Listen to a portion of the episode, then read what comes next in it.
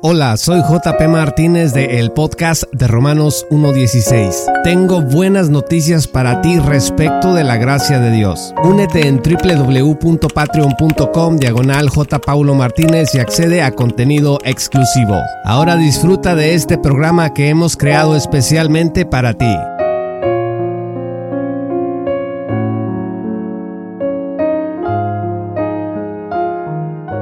Estimados amigos, estos son tiempos extraños.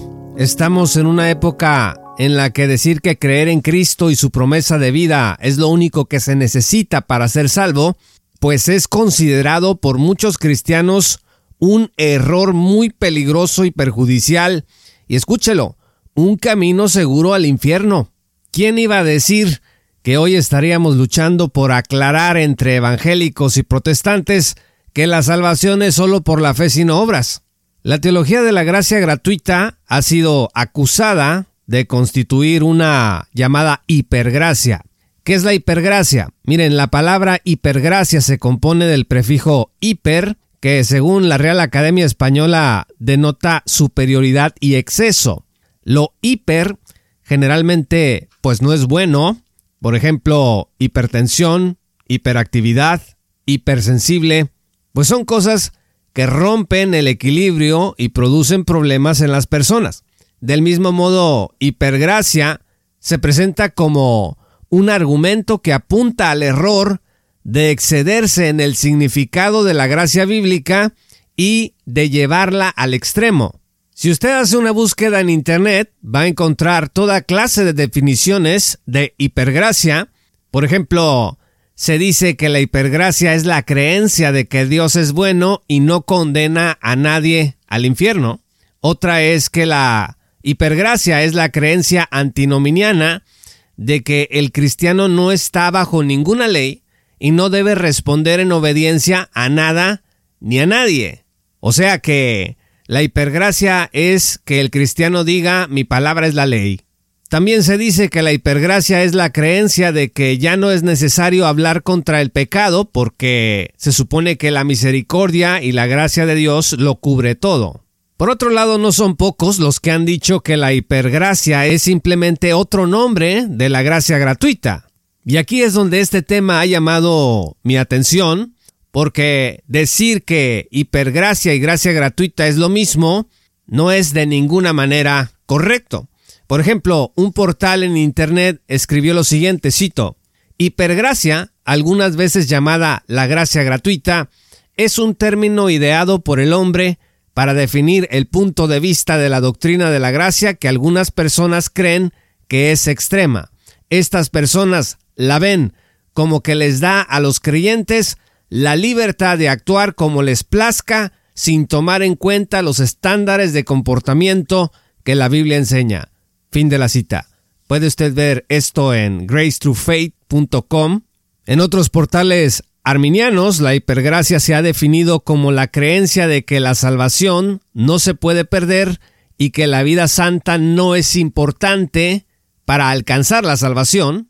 Muchas de las objeciones arminianas, sin embargo, se pueden considerar objeciones clásicas contra el calvinismo. Lo mismo pueden acusar al calvinismo de hipergracia como también acusar de hipergracia a la gracia gratuita. En este sentido, el concepto sigue siendo poco claro, el concepto de hipergracia, porque la gracia gratuita y el calvinismo no son la misma cosa. Puede usted escuchar el episodio 202 para más información sobre las diferencias entre la gracia gratuita, el calvinismo y el arminianismo. Una mención especial requiere Michael Brown, Michael Brown es un maestro arminiano y carismático que ha utilizado el término hipergracia en sus escritos desde hace varios años. Para él se trata de la doctrina de que el cambio en la vida cristiana no es necesario, ni tampoco la confesión de pecados, porque se supone que los pecados pasados, presentes y futuros ya han sido perdonados.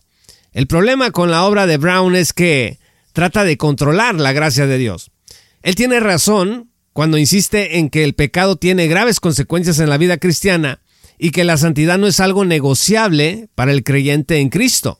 Pero no puedes controlar el efecto de la gracia en la vida de las personas. e intentar adecuarlo a una experiencia estandarizada que te parezca equilibrada, como lo que Brown propone. Brown desea una comprensión de la gracia que no se exceda. Sin embargo, para cada cristiano hay una experiencia según el sitio en el que Dios lo encuentra. Además, para Brown, la seguridad de la salvación, es decir, que la salvación no se puede perder, es ya un exceso. Así que determinar cuándo la gracia se excede, en los términos arminianos de Brown, pues llega a ser un asunto subjetivo. La línea entre la gracia bíblica que le llama Brown y la hipergracia, pues no siempre es efectiva porque el mismo Brown reconoce que el encuentro de la gracia con el pecador va a variar según éste esté luchando con el legalismo o según esté luchando contra un pecado en particular.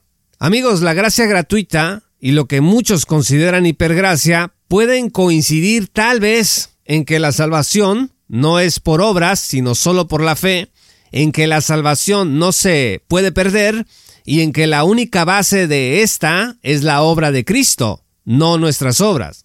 Estos no son excesos de gracia, sino lo que enseña las Sagradas Escrituras. Sin embargo, la gracia gratuita no enseña muchas cosas de las cuales se le acusa o atribuye a la hipergracia.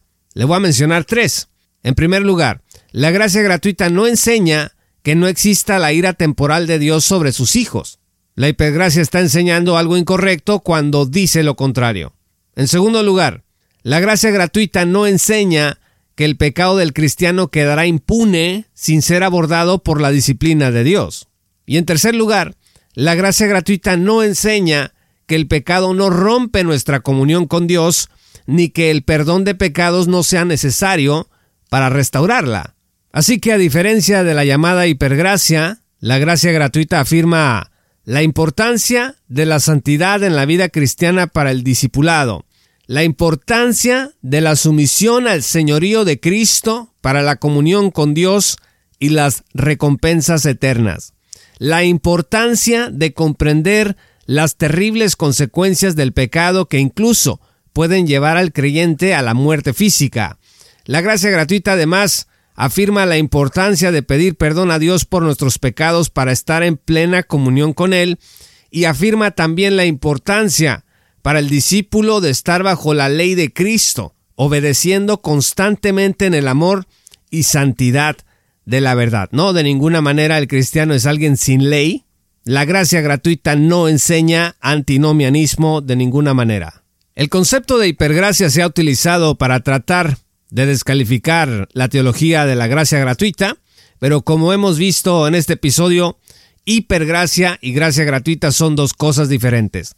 Sean Lazar escribió algo con lo que estoy muy de acuerdo. Dice Lazar, cito, el movimiento hipergracia entiende el don gratuito de la vida eterna y la base de la seguridad, pero no los pasajes de advertencia de las escrituras.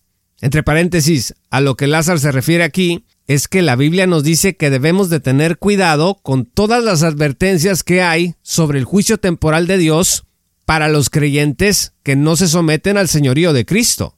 Dios no está jugando a la santidad.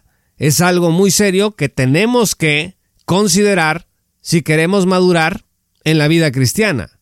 Lázaro continúa, los arminianos, como Michael Brown, no entienden el don gratuito de la vida eterna, la base de la seguridad ni los pasajes de advertencia de las escrituras.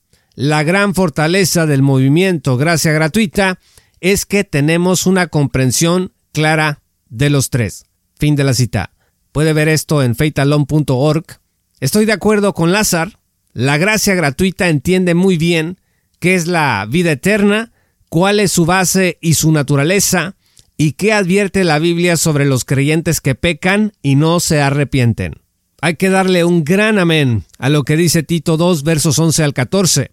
Dice la escritura, porque la gracia de Dios se ha manifestado para salvación a todos los hombres, enseñándonos que, renunciando a la impiedad y a los deseos mundanos, vivamos en este siglo sobria, justa y piadosamente.